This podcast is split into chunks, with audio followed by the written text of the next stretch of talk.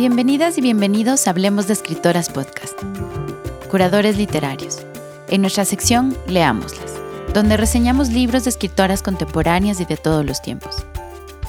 Soy Juliana Zambrano y hoy reseñamos Persona, de la escritora mexicana Yolanda Segura, publicado por Almadía y la Universidad Autónoma de Aguas Calientes en 2019. A fuerza de ser repetida, una mentira puede convertirse en verdad. Enuncia la voz poética de persona antes de abrir una repetición de la escritura de aquella palabra múltiples veces y de manera cada vez menos difusa.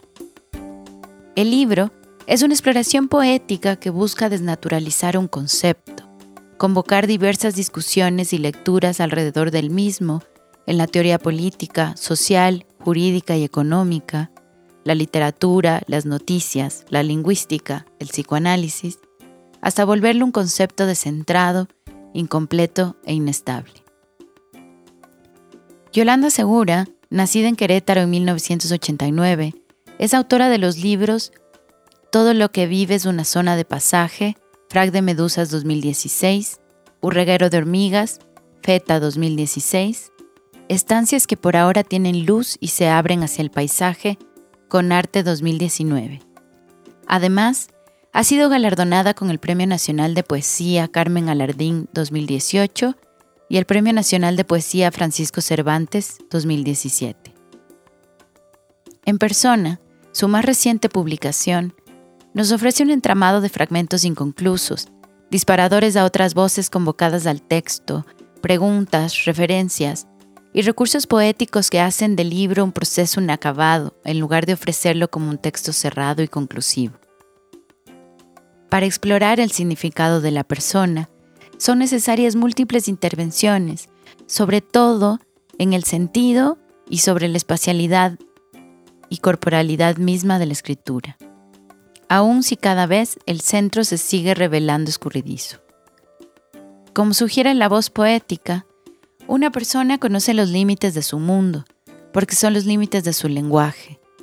Todas las definiciones de persona son provisorias. Sin embargo, desde 1948, esta categoría se emplea en todos los discursos de los derechos humanos. El derecho se centra en la persona, pero la persona no es el centro de ninguna cosa. Así Segura juega con los límites de ese mundo, el mundo de la persona, rastrear sus huellas en la poesía, en la novela, en la historia, en las presencias más leves de la persona en la memoria, en los discursos, los mapas y los cuerpos. Se pregunta insistentemente, ¿qué es una persona? Autores y autoras como Clarice Lispector, Adrienne Rich, Roberto Esposito, Michel Foucault, Nona Fernández, Gilles Deleuze, Jean-Luc Nancy acompañan a Segura en esta exploración a la vez que se despersonalizan y se reescriben, se contraponen, se complementan, aunque nunca lo suficiente, dejando espacio a la fisura que habilita la posibilidad de otra lectura sobre lo que damos por sentado. El libro se vuelve un ejercicio de, como sugiere la voz poética, buscar lo que tenemos de personas en el centro y ver si afuera queda algo. Este gesto recuerda el discurso de Frederick Douglass en Rochester, Nueva York, el 4 de julio de 1852, ahora conocido como El significado del 4 de julio para el negro, en el que Douglas interpelaba a su audiencia a reconocer que si bien en la Constitución estadounidense se declaraba evidente que todos los hombres fueron creados iguales y se les garantizaban derechos inalienables como la libertad y la búsqueda de la felicidad, la existencia de la esclavitud en este territorio probaba la falsedad de aquel humanismo que se pretendía construir como base de la moral nacional. ¿Quiénes eran esos hombres? ¿Qué quería decir hombre? Douglas no se reconocía en el nosotros de aquella constitución, ni en el conjunto de todos esos hombres. Para él, el 4 de julio no era más que una burla y una traición a los supuestos ideales de libertad fundacionales. En el mundo contemporáneo, las personas están en el centro de los discursos de los derechos, y por eso, plantea Segura, es necesario mirar qué es lo que todavía sigue siendo excluido.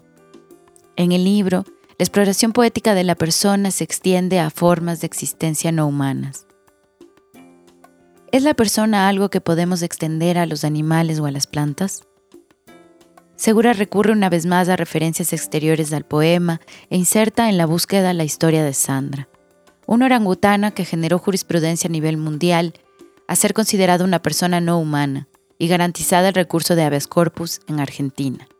Sandra, la orangutana, reconocida frente al derecho como persona, es opuesta inmediatamente a la negación de la persona por los discursos deshumanizantes de la violencia. Nos dice el poema.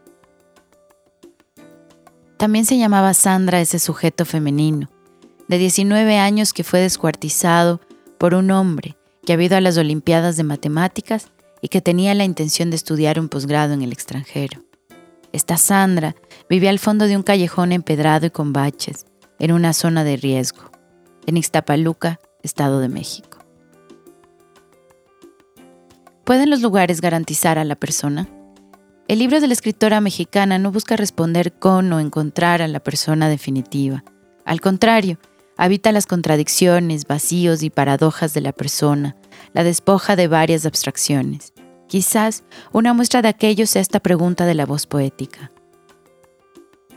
¿Es una persona esto que se deshoja? El texto deshoja a la persona para regresarle también sus dimensiones más materiales y sensibles cuerpo, tiempo, sentidos, vida.